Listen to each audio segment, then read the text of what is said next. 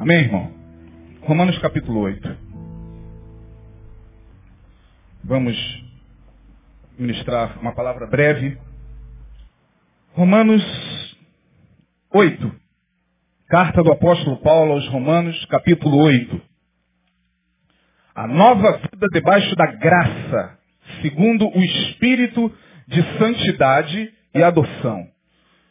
Se é isso que você está lendo aí, por favor, acompanhe. Nós vamos ler até o versículo de número 9. Nove versículos.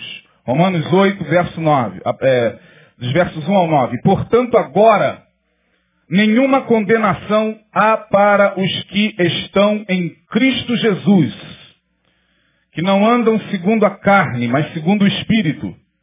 Porque a lei do Espírito de vida em Cristo Jesus me livrou da lei do pecado e da morte.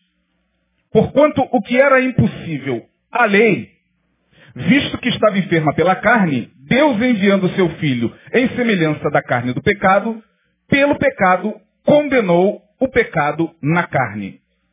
Para que a justiça da lei se cumprisse em nós, que não andamos segundo a carne, mas segundo o quê? Segundo o espírito. Porque os que são segundo a carne inclinam-se para as coisas da carne. Mas os que são segundo o espírito, para as coisas do espírito. Porque a inclinação da carne é morte, mas a inclinação do espírito é vida e paz. Porquanto a inclinação da carne é inimizade contra Deus, pois não é sujeita à lei de Deus, nem em verdade o pode ser. Portanto, os que estão na carne não podem agradar a Deus. Vós, porém, não estáis na carne, mas no Espírito. Se é que o Espírito de Deus habita em vós. Mas se alguém não tem o Espírito de Cristo, esse tal não é dele. Amém, irmãos? Quero falar um pouquinho sobre essa questão da carnalidade. Quantos são evangélicos aqui já há mais de 10 anos? Levante a mão. Menos que isso. É, Certamente você, como eu e todos os que estão nesse, nesse contexto da igreja evangélica, já nos deparamos muito com essa questão do crente espiritual e do crente carnal. Alguns de vocês já foram chamados de carnais. Ou já foram julgados como tal. Eu já fui chamado de carnal. E ainda sou dependendo da visão que se tem daquele que, se julga, que julga que nós somos carnais. Porque essa questão de carnalidade e de espiritualidade, ela ainda não está bem resolvida na igreja evangélica. Não está. Vou repetir. Essa questão de espiritualidade e carnalidade não está bem resolvida no nosso meio. Você que veio de outras denominações, veio, independente da denominação da qual você veio, da onde você foi egresso, você veio com uma visão na sua cabeça sobre o que seja crente espiritual e do que seja crente carnal. Isto foi passado a você como ensinamento e você traz isso. E mesmo hoje frequentando a Igreja Batista Betânia, já há algum tempo, Muitos já se tornaram membros, outros ainda estão namorando a igreja para ver se é aqui mesmo o lugar onde, onde eles devem ficar. É, trazem consigo esse conceito difuso do que é ser carnal, do que é ser espiritual. Por exemplo, se eu escolhesse três pessoas aqui e desse a elas o microfone para que elas pudessem expor a sua visão do que é ser um crente carnal, as três falariam de forma diferente. Porque esse conceito é complexo. Primeiro, porque ele se esbarra em três instâncias. Olha como é complexo e aqui começa a complexidade. Para a gente entender o que Paulo está querendo nos dizer nesse texto, vocês não são carnais, mas sim espirituais, os que estão na carne não podem agradar a Deus, vós que sois espirituais, a gente precisa entender o conceito de carnalidade não em Paulo. Porque não é Paulo que define quem é carnal e quem é espiritual. Mas sim Jesus. E nós não somos paulinos. Nós somos cristãos. Tem gente que é apaixonada por Paulo. Eu sou um deles. Paulo, sem dúvida alguma, foi o maior de todos os apóstolos no sentido da missão, não de importância, mas no sentido daquilo para o que Deus o escolheu. Levar o evangelho a todos os cantos do mundo. Né? Fazendo o evangelho chegar aqui na Espanha, aqui na Europa. Então Paulo realmente tem o seu mérito. Mas quando eu penso e leio Paulo, eu preciso ler Paulo com os óculos de Jesus, irmão. Porque se eu não ler Paulo com os óculos de Jesus, eu vou enxergar Paulo em Paulo. E se eu enxergar Paulo, eu, se eu enxergar Paulo em Paulo, vou discordar de muita coisa de Paulo. Quando eu olho para Paulo e vejo seus escritos sem o óculos do Evangelho, porque Paulo foi um pregador do Evangelho. E Paulo disse, eu não me propus pregar outra coisa a vocês a não ser Cristo e este crucificado. Paulo, quando chega a Corinto, uma cidade nobre da Grécia, uma cidade muito importante de pessoas intelectuais, Corinto era, junto com Atenas, a sedes da intelectualidade. Paulo chega na igreja de Corinto e diz, eu, quando vim pregar a vocês, eu não vim trazer nenhuma sabedoria humana, mas eu vim demonstrando o espírito e poder do Evangelho. Então, quando a gente lê Paulo, a gente tem que ler Paulo a partir de Jesus. Mas tem gente que lê Jesus a partir de Paulo. Eu, quando leio Paulo, tudo que Paulo diz, para mim, encontra consonância em Jesus. E o que Paulo diz, e que não encontra respaldo em Jesus, fica ali. Não é difícil entender isso, não, irmãos. Jesus, como eu disse no início, é o, é o Evangelho. Jesus não veio pregar o Evangelho, ele é o Evangelho vivo. Ele era o Evangelho encarnado. A palavra viva. João capítulo 1 deixa bem claro isso. No verso 1, diz lá, quem se lembra? No princípio, era o verbo, e o Verbo estava com Deus. E o Verbo era Deus. O Verbo, Cristo, estava no princípio com Deus. E o Verbo, depois de João, se fez o quê? E habitou entre e vimos a sua glória. Ou seja, o verbo, a palavra, o verbo, é a palavra. O que é o verbo? A palavra. Haja luz e houve luz. Faça-se todas as coisas, e todas as coisas foram feitas. Haja firmamento, e houve firmamento. Haja, haja, haja. Deus foi criando através de Jesus. Portanto, Deus criava através do Verbo. Quem era o Verbo? Cristo. Ele estava no princípio com Deus. E o Verbo se fez gente. O Verbo encarnou. O Verbo virou um de nós. A palavra eterna entrou no mundo, no útero de uma mulher, foi gerado nove meses, nasceu de uma virgem, chorou como criança, mamou no seio de uma mulher, viveu como criança, como adolescente, como pré-adolescente, como jovem. E morreu jovem com 33 anos. E depois que ele morre, ele ressuscita em glória, volta ao seio do Pai. E ao voltar ao seio do Pai, tendo consumado a obra na cruz, o Pai lhe entrega o domínio de todas as coisas. Então, tudo que nós precisamos entender na nossa vida espiritual tem que partir de Jesus, não tem que partir de Abraão. Nem de Salomão, minha gente. Nem de Davi. Nem de Jonas, nem de Oséias, nem de Isaías, nem de Jeremias. Todos eles falaram de Jesus. Todos eles profetizaram sobre Jesus. Moisés disse uma vez, Deus levantará no vosso meio um profeta. A ele vocês devem ouvir. Isaías vai falar no capítulo 9, e o texto vocês conhecem muito bem, porque um menino nos nasceu.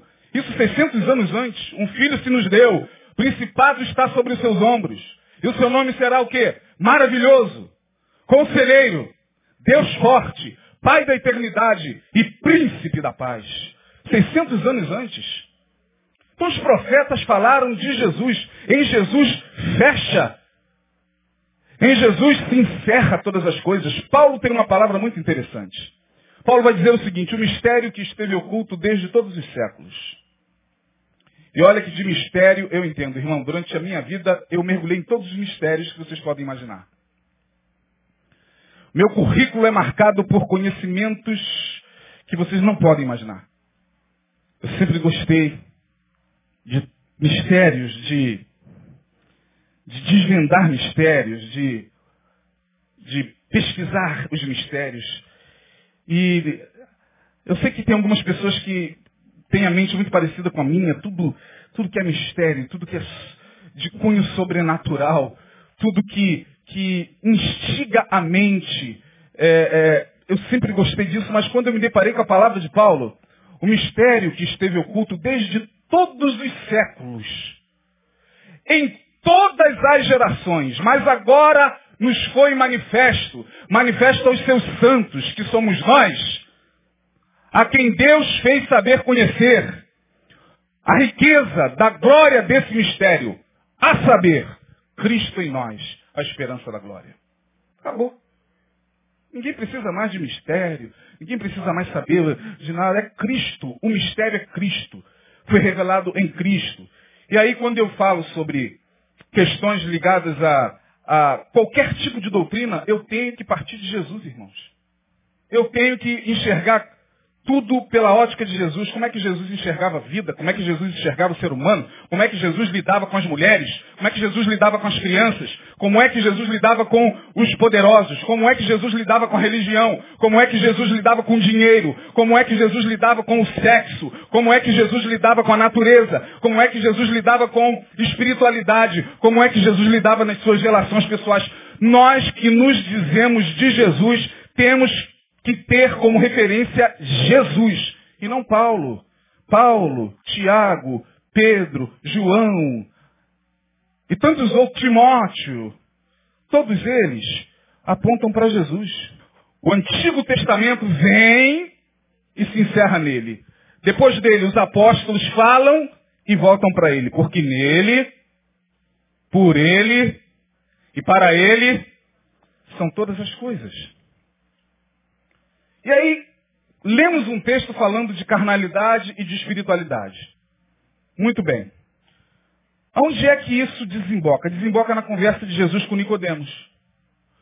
Nicodemos era um doutor da lei, intelectual, dominava as escrituras, um dos mestres do Sinédrio. O Sinédrio era o local onde se reuniam os doutores da lei, os fariseus, os que se assentavam na cadeira de Moisés os intérpretes da lei, as autoridades religiosas da época, os papas da época. Sinédrio era o Vaticano da época. Para vocês terem uma ideia. E um desses, desses cardeais do Vaticano da época de Jesus, um dos principais da religião, procura Jesus à noite. Lá em João 3 você vê isso. Ele vai à noite, ele está meio preocupado em ser visto pela cúpula religiosa. Afinal de contas, eles vão me ver com esse cara. Esse cara é tão mal falado. Esse cara é tão criticado. Dizem que ele é meio doido. Dizem, como eu disse aqui no início, dizem que ele é Jeremias. Outros dizem que ele é Elias. Outros dizem que ele é um dos profetas. Eu sei lá, vou perder o meu cargo. Vou perder é, o meu salário, o meu emprego. Então deixa eu ir à noite. E aí diz o texto que ele marcou um encontro com Jesus à noite. Jesus era muito educado, foi.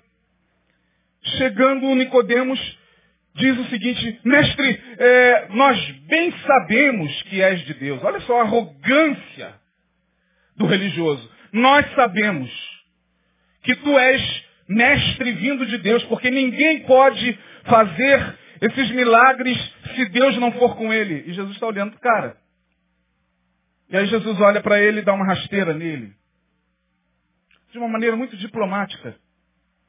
Você precisa nascer de novo. Ele, o quê? Que conversa é essa? Peraí, eu estou indo numa direção, o senhor está indo em outra. Que negócio é esse de nascer de novo? Aí deu, o cara ficou sem chão. Sabe quando você ganha? Eu já ganhei uma rasteira. Quando já ganharam uma rasteira aqui na vida? Eu já ganhei. Não é uma coisa simples não, irmão. Olha, foi uma confusão. Eu estava numa confusão. Na, eu era, tinha uns 17 anos, eu estava num lugar, saiu uma briga. Eu estava ali no meio, não sabia para onde correr, todo mundo batendo em todo mundo. Eu fiquei desesperado. Daqui a pouco só vi meu corpo fazendo isso. Indo para o ar e se estabacando no chão. Alguém veio e deu uma rasteira. No momento é, chega a ser gostoso. Quando você ganha uma rasteira, no ar, é uma coisa bacana. O problema é quando você cai. E Jesus fez isso com Nicodemos. Deu aquela rasteira intelectual nele. Você tem que nascer de novo, meu filho. Peraí, peraí, peraí, peraí, peraí. Como é que é isso? Peraí, volta, volta. Volta a fita. Nascer de novo, olha. Nascer, como é que é? Eu tenho que, eu tenho que entrar então agora no ventre da minha mãe. O cara já veio com reencarnação. Que a reencarnação era um conceito muito difundido na época. Reencarnação não começou no século XIX com Allan Kardec. Allan Kardec criou a doutrina da reencarnação. Mas reencarnação vem desde a Grécia, com Platão, desde o Antigo Egito. Essa ideia da reencarnação veio passando e perpassando por várias épocas da história. Os judeus estavam influenciados também por, essa, por esse pensamento reencarnacionista. E aí Nicodemos apela para esse pensamento. Eu tenho que voltar para o ventre da minha mãe e nascer de novo. Aí Jesus responde assim, aquele que nasce da carne é carne. E o que nasce do espírito é espírito. Olha aí, Paulo dizendo aqui o que nós lemos. Foi o que nós lemos aqui, Paulo. Os que são da carne inclinam-se para as coisas da carne. Verso 5. Mas os que andam segundo o Espírito para as coisas do Espírito. É isso que eu estou falando. Paulo está dizendo apenas o que Jesus falou. E aí Nicodemos vai entrando naquela ciranda, Jesus vai e faz o cara rodar, roda para lá, roda para cá. Você está o quê? Maravilhado que eu te disse isso, cara? Se eu estou te falando de coisas aqui da terra, se eu começar a falar das coisas celestiais, você não vai suportar. Em outras palavras, Jesus estava dizendo o seguinte, Nicodemos, você ainda é carnal. Para entender o que eu estou dizendo, em outras palavras, Jesus estava dizendo isso para ele. Para você entender o que é de fato o Evangelho, você tem que sair da carne. Você está na carne, meu filho. Coitado de Nicodemos. Não dormiu aquela noite. Voltou perturbado. Anda, que isso? Nascer da carne tem que nascer da água e do espírito. Que é isso? Esse cara, meu Deus do céu. Ah. E aí, quando a gente fala sobre essa questão da carnalidade, a gente precisa entender o seguinte. Olha como é confuso no nosso meio. Primeiro, existem três visões no nosso meio sobre carnalidade. Olha a confusão instalada aí. Você que veio de outras denominações, você que frequentou essas igrejas aí do fogo, você que veio dessas igrejas pentecostais, você que veio das tradicionais também, das reformadas, das históricas. É, enfim, nós temos pessoas aqui egressas de tudo que é denominação. Né? Você vai entender uma coisa. O conceito de carnalidade, ele se esbarra em três problemas. Três problemas. O primeiro é o problema moral. Todos os evangélicos estão de comum acordo moralmente falando, de que o crente não pode roubar. Todos os evangélicos concordam com isso. O crente não pode adulterar. Todos os evangélicos concordam com isso. O crente não pode mentir. Todos os evangélicos concordam com isso. O crente não pode o quê? Trapacear. O crente não pode o quê? Matar. Pronto. Todos os evangélicos concordam com a visão moral do que é carnal e do que é espiritual. Até aí tudo bem. O problema é quando a gente vai para o segundo ponto, que é o ponto cultural. É aí que muita gente chega aqui e fica baratinada. Meu Deus, que igreja é essa? Pode tudo. Meu Deus, o rapaz ali está de, de piercing. Meu Deus, o outro ali está com tatuagem. Meu Deus, aquele ali pintou o cabelo de verde, de vermelho. Preto e vermelho, fica mais bonito. Aquele, aquele lá está com uma roupa toda estranha, cheia de ferros, cheio de espetos. Ele é o quê? Ele é motociclista, mas que roupa? Aquilo é roupa de crente. Aí demora um tempo. Tem gente que quando é recebida aqui em Betânia, fica oito anos para ser betanense. Alguns ficam três. Alguns ficam cinco e alguns nunca. Pode ficar aqui 20 anos, nunca vai ser um betanense. Nunca. É impressionante. Você conversa com ele nos bastidores e você fica assim, ó, meu Deus, essa pessoa não pode ser da nossa igreja. E é membro. É assustador.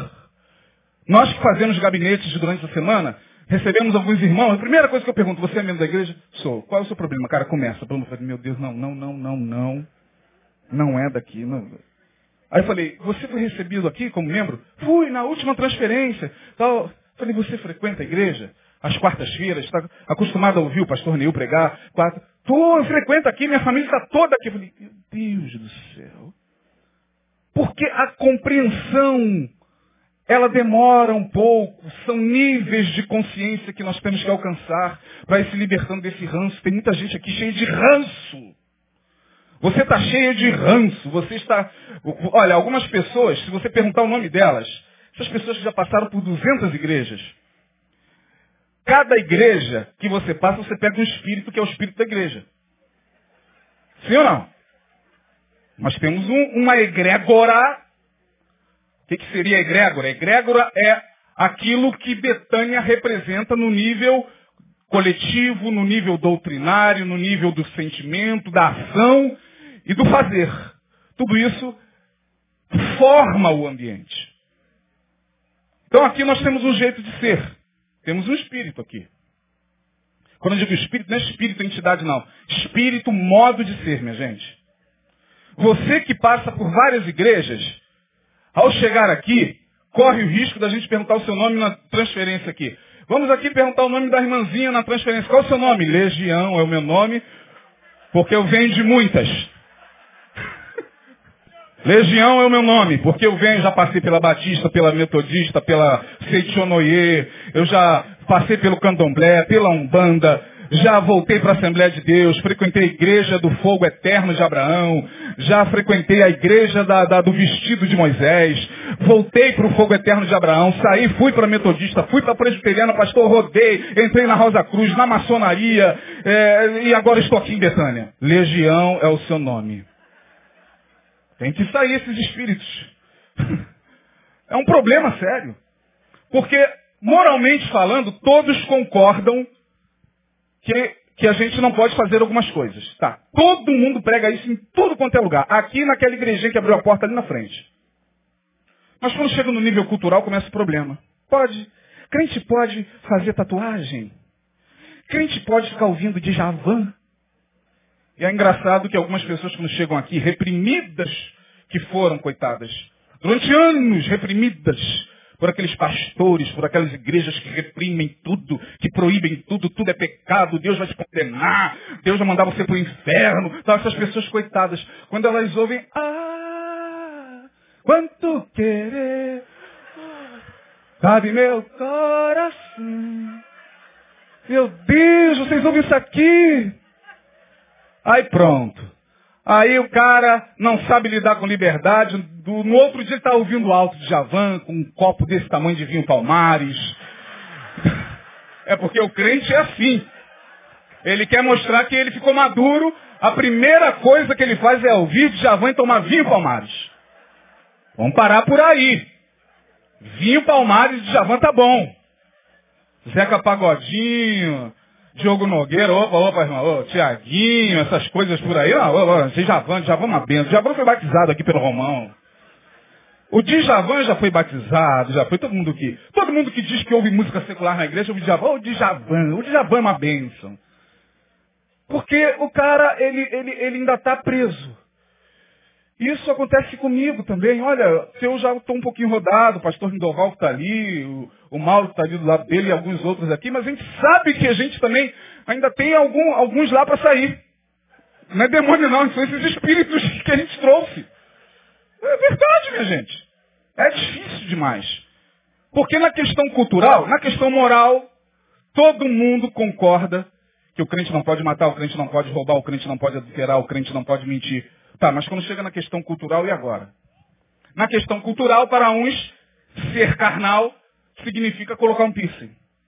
Ser carnal significa ouvir uma música secular. Ser carnal significa é, ouvir um pagode. Ser carnal significa fazer uma tatuagem. Ser carnal significa é, ir à praia e botar um biquíni. Ser carnal significa botar uma sunga bem apertada na barra e andar pela areia. Ai meu Deus, Jesus, tem misericórdia, Jesus voltar. Senhor, não volta agora não. Deixa eu ir ali dar um mergulho só. É um, um pavor. A gente vai carregando esses pavores, esses medos. Ser carnal, na questão cultural, significa não poder ir a um show secular. Tem que ir no show do, do Kleber Lucas, da, da Aline Barros, da Ana Paula Valadão. Aí o cara se faz, ele grita, ele pula, ele rola, ele diz, te amo, ele diz, é linda, no show gospel, pode. Como eu li dia desses no Facebook, no show de um cantor que eu vou poupar o nome por ética, as meninas estavam tirando a, a, a calcinha e jogando no púlpito. Púlpito não, desculpe, lá no... O quê? Ah, minha gente, a gente está na era do Facebook, né? Tô falando alguma besteira? Vai lá e você, puxa lá. Pode tudo isso. O que não pode é estar no show do Caetano Veloso. Senão você é carnal. Você pode ir em qualquer show, menos em show secular. Porque senão... Foi aonde? Você vai aonde, irmã? Eu vou no show ali no, no Citibank Hall do, do Gilberto Gil. Ih, naquele macumbeiro! Aquele macumbeiro. É assim mesmo que a gente fala. Vai receber ministração daquele macumbeiro! Olha, irmã! Eu já ouvi muito isso, né, no início. Eu já venho me carnalizando há um tempo. Sou visto como tal, eu tenho plena consciência disso por muita gente. Mas aí na época um rapaz me questionou. Eu, pastor, sinceramente, eu, eu não concordo com esse negócio de crente ficar ouvindo essas músicas não, porque esses caras têm tudo pago com o diabo, esses caras é, são espíritas e não sei o que. Eu falei, irmão, olha só, em primeiro lugar, a Bíblia diz que o juízo de Deus começa pela sua casa. Em segundo lugar, Jesus em momento algum proibiu seus discípulos de participarem de eventos culturais sadios. Eu nem perdi tempo. Porque é tanta baboseira, infantilidade, imbecilidade que tomou conta da nossa cabeça, que o cara ainda fica nessa, em pleno século XXI, 14 de outubro de 2015, século XXI, era da física quântica, era da tecnologia, os asteroides estão chegando, os, os, os marcianos estão à porta.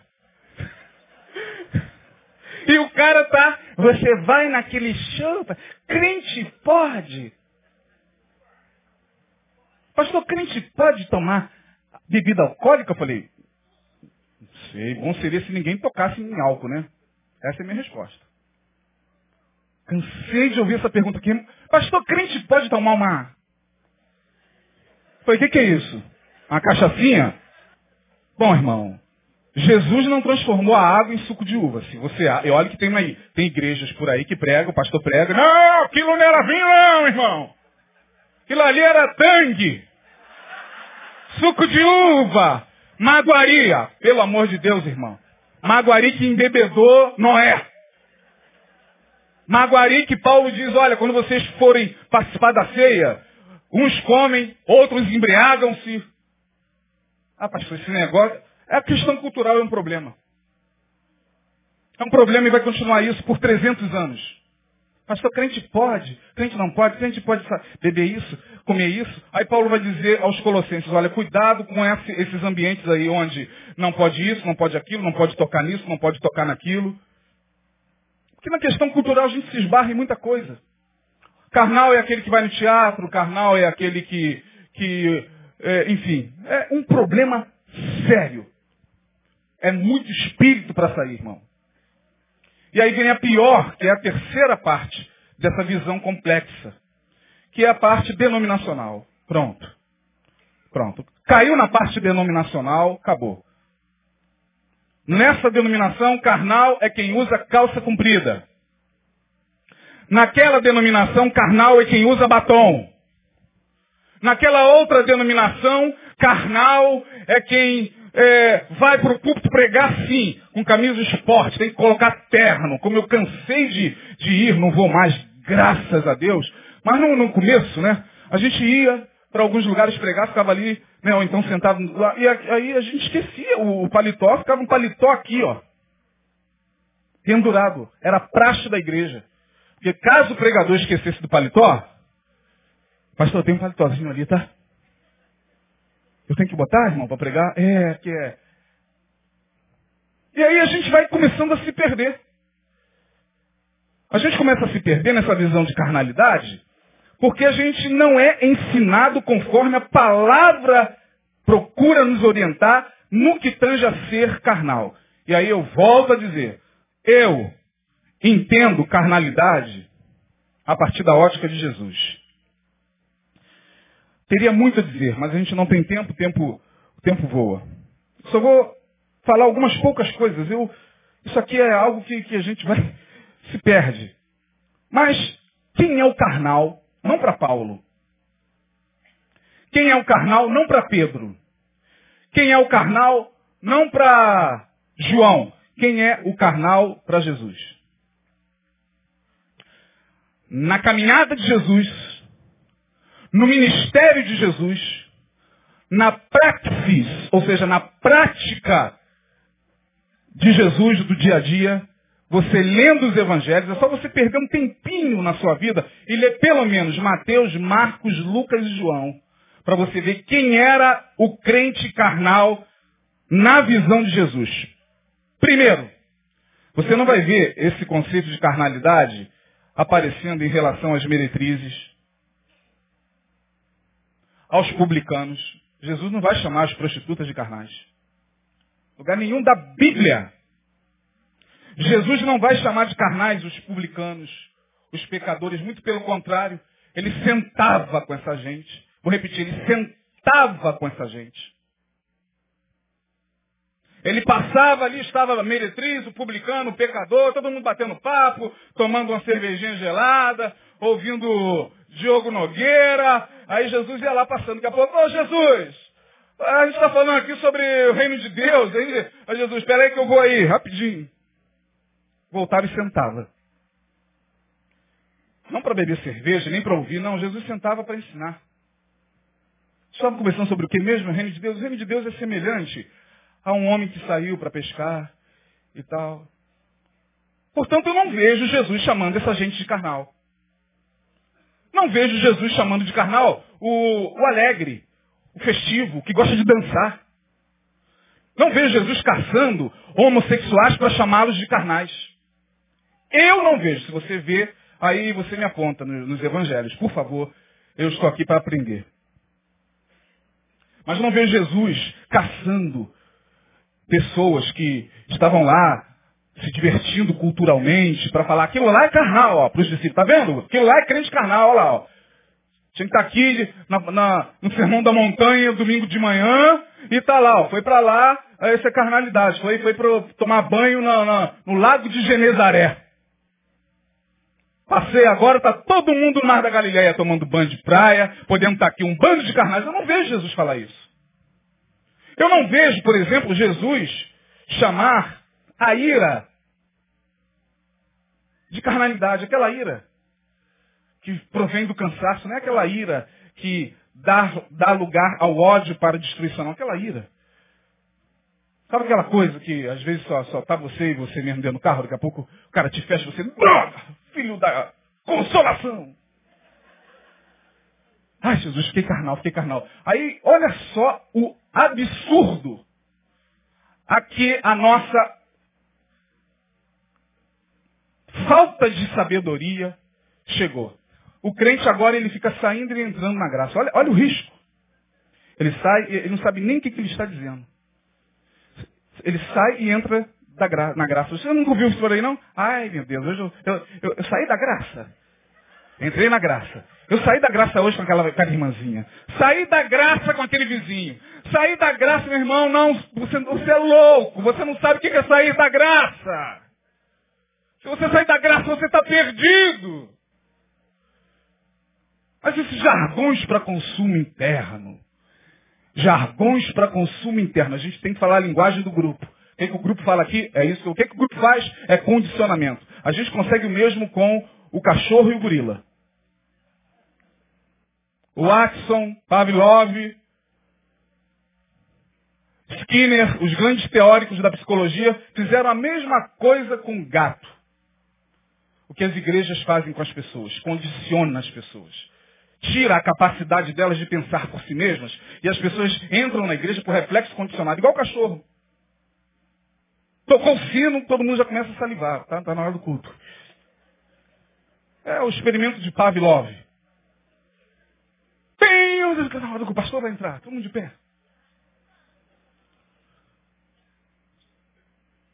Gente, pelo amor de Deus. Uma vez eu estava sentado lá atrás, no último banco era um congresso. Não era nem Neil que estava pregando, era congresso de homens. Mas o celular de uma irmã tocou, alto. E eu estou assim do lado dela, aqui, meu Deus, que desespero é esse? Ela mexeu na bolsa e pegou o celular e fez isso, ó. Zoom, lá fora. Pavor. Falei, gente do céu. O carnal. Quem é o carnal então, pastor? Já que não é a meretriz, já que não é o publicano, muito pelo contrário, o publicano, Jesus olha e diz, ô meu amigo, desce. Quero almoçar hoje na tua casa. O que, que tem lá hoje? Oh, senhor, vou almoçar na tua casa, Zaqueu. Desce. A mim me convém pousar em tua casa. Acabou. Jesus se encontra com uma mulher que teve cinco maridos. Estava morando com alguém que não era o marido dela, era de outrem, provavelmente. Certamente. Vai lá e chama o teu marido, quero dar água para ele. Me deu sede agora. Vai lá, chama o teu marido. Senhor, eu não tenho marido. Ah, disseste bem, porque você teve cinco maridos, e você agora está morando com alguém que não é o seu marido, portanto está morando junto com alguém que não é o seu marido, e você é uma carnal. Você não está em condições mínimas para ser uma serva de Deus.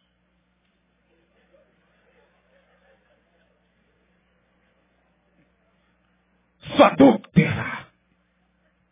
Destruidora de lares. O Senhor vai pesar a mão sobre você. Foi isso que Jesus falou? Vai lá, chama teu marido também, vou dar água para ele.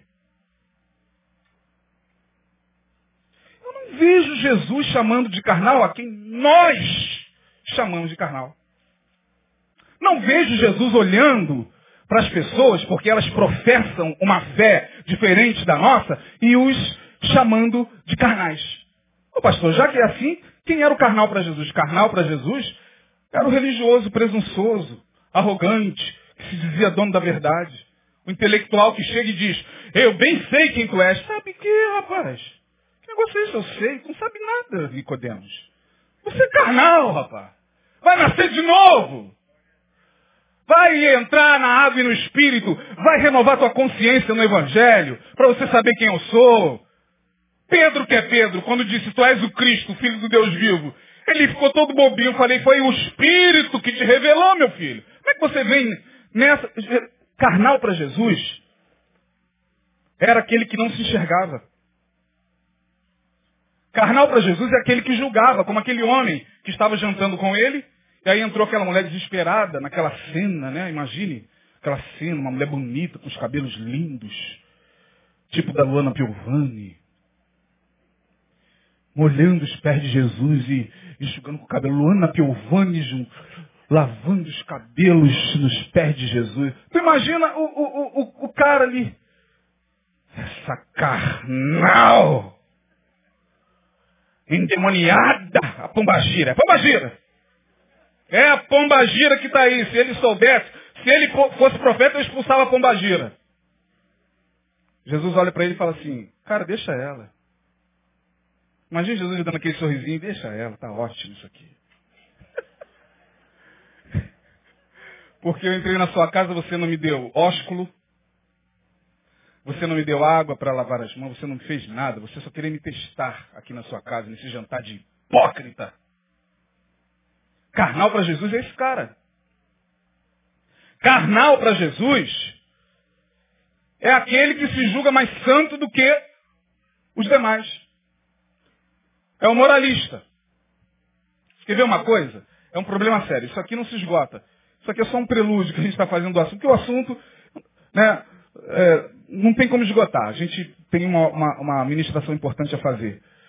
É, mas o problema da igreja, minha gente, e por que a igreja está como está, por que a gente está vendo é, loucuras em cima de loucuras nos Facebooks da vida, dentro de igrejas evangélicas. Tem dia que eu vi um cara no meio do culto dar uma. um rabo de arraia assim, ó. Aí eu falei, vai quebrar o pescoço, meu Deus. Ficou assim parado no alto, com os dois pés. E o pandeiro tocando, ele com um pé assim. Eu falei, caramba, lembrou das raízes, da capoeira. Né? De Dom. São Bento, toque de São Bento, lá da Bahia. Não é possível, que loucura, uma loucura. Mas para essa gente carnal, somos nós. Você que é daqui já foi chamado de carnal por muitos irmãos seus. Não foi chamado pelo candomblessista não, hein? Você não foi chamado de carnal pelaquela sua vizinha da, da, do espiritismo, do kardecismo, do candomblé. Você foi chamado de carnal pelos irmãos da igreja da onde você saiu. É para lá, é? Aquele pastor doido, que tal de Neil Barreto?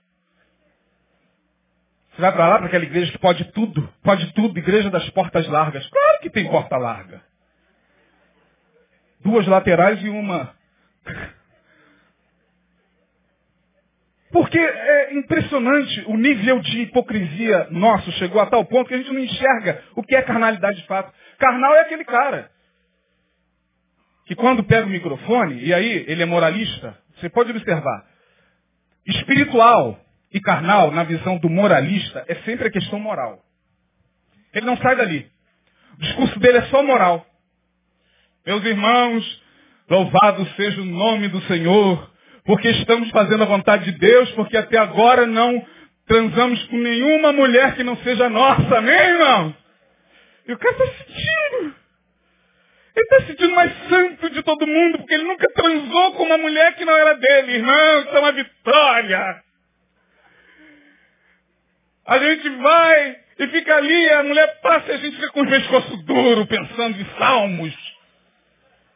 Enquanto está todo mundo olhando e babando, a gente fica assim, ó. Oh, louvado seja o teu nome, Espírito Santo, porque eu tenho uma em casa me esperando. Pronto. Ele já se dá por satisfeito. É um moralista. Insuportável. Eu não suporto o moralista. Eu não consigo conviver, sentar um minuto com crente moralista. Crente que só sabe falar de espiritualidade no nível moral. Ele é espiritual porque ele nunca adulterou. Ele é espiritual porque ele nunca pulou a cerca.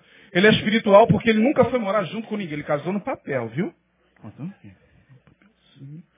Mostra o papel. Não, eu não transei antes do casamento. Aleluia! Glória a Deus, irmão. E se duvidar, como diz o, o Martins, qual é o nome dele? Esse pastor engraçado pra caramba aí. Cláudio Duarte, de onde tirei Martins? Se duvidar, não vai transar nem depois do, do, do casamento. Mas o cara se orgulha do papel. Ai meu Deus, eu tenho pena dessas pessoas que estão transando antes do casamento. Elas não sabem que estão atraindo maldição para cima delas. Ou é uma imbecilidade. Que gana é essa que nós temos de opinar sobre a vida íntima das pessoas? Quem somos nós para dizer que porque o outro está morando junto, se está em pecado ou não, o problema é dele. Eu não estou falando que isso é certo e nem estou incentivando, mas eu estou dizendo que Deus, a partir da mulher samaritana, vai reclamar com Jesus. A partir da visão de Jesus com a mulher samaritana. Eu não tenho condições de ficar emitindo juízo sobre a vida conjugal, sobre a vida íntima de ninguém. Eu não tenho essa moral. Eu não tenho que ficar amaldiçoando as pessoas, como esses pastores retardados, loucos que tem por aí, ficam amaldiçoando. Olha você, você transou sem casar, irmã? Irmã, você não sabe a maldição que... E aí aquilo entra.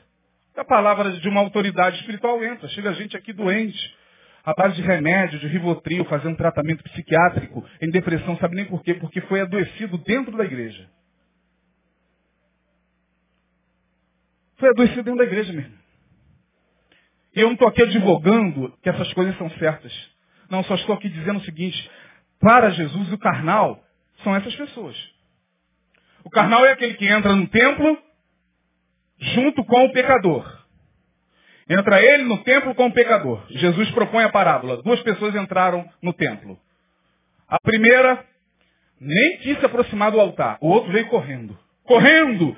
Se aproximou do altar, ajoelhou e disse, ó oh, Deus, graças te dou, porque eu dou dízimo, hein? Eu dou dízimo, acertei tudo de janeiro a dezembro até 2016, até final da Copa. Meu dízimo está em dia. Oh Deus, louvado seja tanto aqui o meu cartão, Gabriel. Leva lá para o Senhor, para a tesouraria celestial. Pode tratando de me abençoar. Eu não sou como, ó, não sou como aquele cara lá da porta. Diz o texto que o outro olhava e dizia assim, Senhor, tem misericórdia. Porque quando eu olho para mim, eu não tenho nem condições de chegar na tua presença ali. Jesus olha para os discípulos e diz, quem é o carnal? Aí os discípulos respondem, o fariseu hipócrita. Jesus falou, é exatamente. Para Jesus, carnalidade tem a ver com religiosidade. Carnalidade tem a ver com aquele que não conseguiu nascer de novo como Nicodemos, religioso, conhecia tudo da Bíblia, conhecia teologia, falava bonito quando ia pregar. Meus amados irmãos, abramos a Torá em Êxodo, verso de número 23. Ah, Jesus dizia carnal carnal, está na presunção de que sabe muito, está na presunção de que santidade só tem a ver com moralidade, passa pela moralidade também, passa, claro que passa. Eu não estou aqui dizendo que a aspiração moral não faz parte da espiritualidade, faz, mas não fica aí, minha gente. Pior do que o moralista é o tarado. O tarado é aquele carnal que a gente olha para ele e só vê ele falando de sexo o tempo todo. Sexo para lá, sai para cá, do tudo do pega. Chega, a palavra chega silabicamente, né? Olha do pé, irmão, cuidado com adultério, cuidado com a prostituição. E Freud está fazendo a leitura lá no túmulo do inconsciente dele. Oh, meu Deus. Ele está doido traçar aquela. Cuidado você, irmã, tá com esse decotinho aí, sua carnal. Jezabel! Oh, Jezabel, ele vai dormir, Jezabel. Aí a mulher, oi? O que, que você falou? Hã? De noite, ao banheiro. Ah, você gritou Jezabel. É porque o cara sonha. Ele sonha com a tara dele que se transforma em pregação na cabeça dos outros o tempo todo. É um pavor. Aquelas pessoas que são apavoradas e que só falam naquilo. Só falam, cuidado! Oh, meu Deus! Cuida, proteja sua esposa por causa dos olhos vorazes. Não são jovens vorazes, não. Dos olhos vorazes. Minha irmã, fica calma, irmão. Os olhos vorazes vão olhar para ela, querendo ou não. Eu estou aqui, minha esposa está lá no metrô. Tem olhos vorazes em cima dela, o que, que eu posso fazer? Oh, Deus, não fica igual Jó. Oh, Senhor. Tem misericórdia, Senhor. Guarda, coloca uma muralha de fogo em volta da minha esposa, meu Deus. Oh, Senhor, porque os homens estarão. É, meu Deus, acalma, meu filho, acalma, confia. Se ela te ama, E se você a ama, tá tranquilo, filho. Descansa, vai dormir. Para Jesus, terminando, nove e meia, o carnal é o religioso que vive na carne. E Paulo vai falar exatamente sobre isso. O carnal é o que vive na lei. O carnal é que, o que aponta o dedo. O carnal é aquele que adora. Sabe o que é um carnal? O carnal é aquele que pega uma frase nossa e joga nas redes sociais e fica gozando. Ele goza. Olha lá! O pastor falou. Olha, ele goza, ejacula. Ele queria isso. O carnal queria isso. Ele pega aquela frase e quer denigrir. Esse é o carnal. Esse você tem que tomar cuidado com ele, minha gente. Quem é o carnal? Olhe para Jesus, olhe para o Evangelho, olhe para você. E você vai ter a visão do que é carnalidade e espiritualidade. Hoje a gente fez uma, um introdutório. Uma introdução, porque isso aqui a gente se perde nisso aqui. E olha, 300 anos mais, se Jesus não voltar, a nossa milésima geração talvez vai entender. Porque os crentes realmente chegaram num nível complicado, irmão. Se Jesus viesse congregar hoje nas igrejas, ele seria chamado de carnal. Carnal, Jesus seria o mais carnal da igreja. De onde o senhor está vindo a essa hora? A escola dominical já começou. Jesus, Jesus ia falar, eu sou Jesus, eu sei, mas de onde o senhor está vindo? Estava na praia essa hora, Jesus? De onde o senhor está vindo? Eu estava ali no, no bar da esquina, sentado com os pecadores. No bar da esquina, sentado com, com quem? Com a Ritinha, né? Sabe quem é a Ritinha do bairro? Aquela que. Eu estava lá conversando com ela. O quê? Jesus? Senhor, tem misericórdia de Jesus. Ele estava sentado com a Ritinha, que teve cinco maridos. Aquela endemoniada. Jesus seria chamado de carnal aos olhos da igreja hoje. Você que está me ouvindo aí na internet. Você e eu chamaríamos Jesus de carnal hoje. Mas como Jesus é misericordioso, ele está dizendo, olhem para mim. Aprendei de mim, que sou o quê? Mais forte. Manso e humilde de coração. E encontrareis o quê? Descanso para as vossas almas. Relax. Amém? Deus abençoe.